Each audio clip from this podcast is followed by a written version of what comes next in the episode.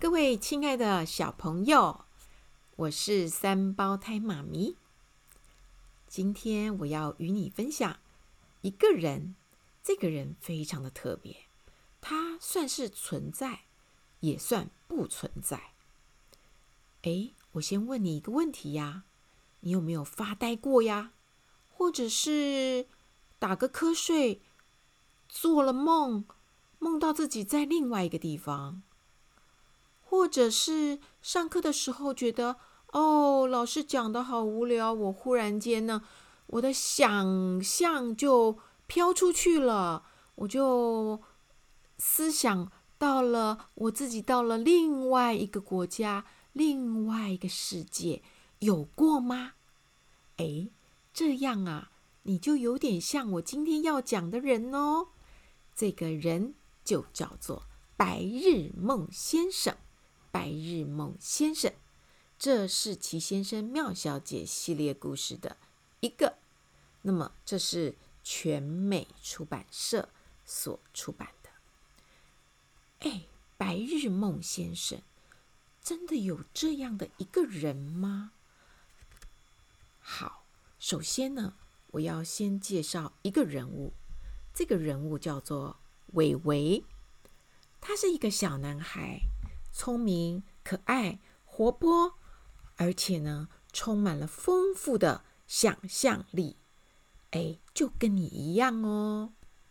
他每天呐、都很乖，妈妈预备的午餐、晚餐，他都吃得干干净净，从来不让妈妈担心。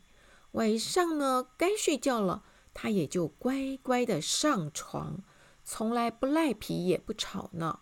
还有啊，请、谢谢、对不起，是伟伟常常说的三句话。所以啊，大家都说伟伟啊，你真是人见人爱的乖孩子。不过，伟伟却有一个很奇怪的毛病哦，是什么？哎，他非常喜欢做白日梦。他不论在什么时候，总是一副好像。若有所思的样子，好像在想什么事情。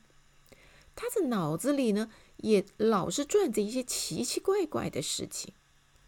有一天呐、啊，伟伟在学校上课，那天呢，历史老师正在讲台上滔滔不绝的讲故事。伟伟坐在教室最后一个靠窗的位置。哦，温暖的阳光从窗外照进来，凉爽的微风拂过他的脸颊。微微心里想着：“哇，我的位子实在好棒哦，可以看到窗外美丽的风景，闻到清新的空气。”他呆呆的看着窗外，忽然间，哎，有个奇怪的东西。从眼前晃过，哎，伟伟眨眨眼睛，仔细看，哦，是一个长得像云一样小小蓝蓝的一个人吗？又像是一个小东西。他揉揉眼睛，想，哎，那是什么东西啊？长得好奇怪哦。那个蓝色的小东西看见伟伟，也立刻对伟伟笑一笑，向他招招手。伟伟转头看看老师，老师还在讲历史故事。伟伟趁着老师在黑板上写字的时候，他偷偷的爬到床边，然后呢，爬出窗外，悄悄的溜了出去。教室里的每个小朋友都听老师讲课，也没有人发觉伟伟就从窗。外就这么出去了。他穿过草坪，往那个小东西走过去。他说：“你是谁呀？怎么长得这么奇怪？”“哎，我叫白日梦先生。你呢？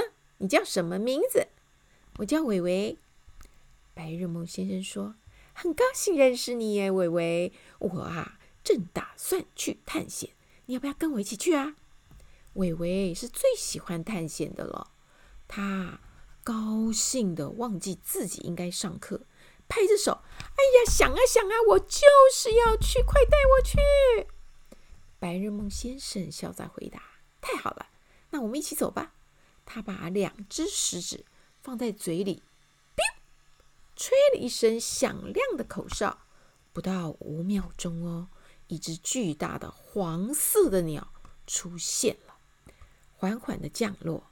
伟伟和白日梦先生呢，就跳到鸟背上。白日梦先生说：“走吧，我们现在就去探险。”伟伟好兴奋哦，他急忙呢爬到鸟背上，坐在白日梦先生的后面。白日梦先生说：“抓紧哦，马上就要起飞了。”这只黄鸟是伟伟见过最大的一只鸟了。他和白日梦先生坐在鸟背上，好舒服哦，好宽敞哦，真是一种享受啊！那只黄鸟啪啪啪啪啪就飞起来了，不一会儿就飞到高高的天上了。伟伟说：“哇哇哇哇，好刺激，好好玩哦！”他们越飞越高，地上的房屋和汽车变得像火柴盒。和蚂蚁那样小，那样小，那样小。一转眼，他们经过了田野、山庄，还有城市、高山、树林、山谷，一直飞飞飞飞飞飞得好远好远呢。白日梦先生问伟伟：“哎，你想不想去非洲啊？”伟伟听到风声，呼呼呼呼，什么什么？你说什么？你要不要去非洲？要要要！黄鸟飞得好快哦，一瞬间，非洲已经在脚下了。大黄鸟降落在一座丛林的空地上，伟伟和白日梦先生就这么爬了下来。哦，伟伟擦了满头大汗。哦，这里好热，非洲好热，真叫人受不了哎。白日梦先生拉着他的手，哎呀，我们四周看看，看，说不定会遇到新鲜的事。他们拨开乱草，哎，才走了几步，就遇到了一只强壮的大象。大象放下长长的鼻子，发出像是喇叭的声音，嘣！嗨，白日梦先生，你好啊！我带你们到空中玩玩好吗？说完，就把鼻子呢举起来，把伟伟和白日梦先生，哇哦，叼起来，然后放在自己的背上。伟伟从来没有坐在大象的背上，哇哦，好棒哦，好刺激哦！大象背着他们穿过丛林，来到了一条大河边，然后呢，就转头对他们说：“拜拜了，我就送你们到这儿喽。”伟伟看着那条大河，心里想：“那我们要怎么过河啊？”忽然间，河中响起了一个声音：“或许我可以帮得上忙。”两个人吓了一跳，一看，原来说话的是一只大鳄鱼。鳄鱼很友善地表示。你们把我的背呢，就当成桥吧，安心的站在上面，我会把你们平安的带过去的。伟伟很感激的说：“哎呦，鳄鱼啊，你怎么这么好心啊？实在很感谢你哦。”他们就这样子小心翼翼的站在鳄鱼的背上，生怕掉进水里，让鳄鱼拖着他们，慢慢的。往前游，到达河中央的时候，这时候出事了。鳄鱼忽然张开大嘴巴，露出满嘴的利牙。伟伟和白日梦先生吓坏了，啊啊！发生什么事了？他们紧紧地抱在一起，一声也不吭。鳄鱼用力地甩动大尾巴，把他们两个呢，狠狠地。抛到半空中，伟伟和白日梦先生都吓得放声大叫：“哦，我的妈呀！救命！救命！救命啊！”他们低头看见河里的鳄鱼正张开大嘴巴，在下面等着呢。他们好害怕！哎呦，救命啊！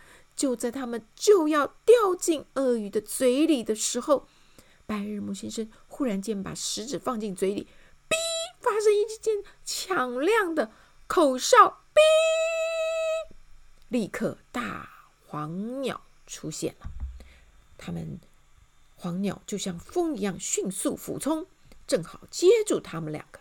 微微深深的吐一口气，好好好险，好险，好险哦！白日梦先生笑嘻嘻对他说：“我答应你，我平安的，放心，我还要带你去探险。现在觉得怎么样啊？”微微吓得脸色发白发抖。我我我我我刚刚已经探险了，吓死我了！白日梦先生说：“很刺激吧？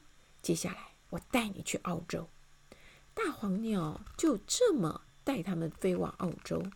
微微到了澳洲，立刻就迷上了一种特别的小东西，叫做回力棒。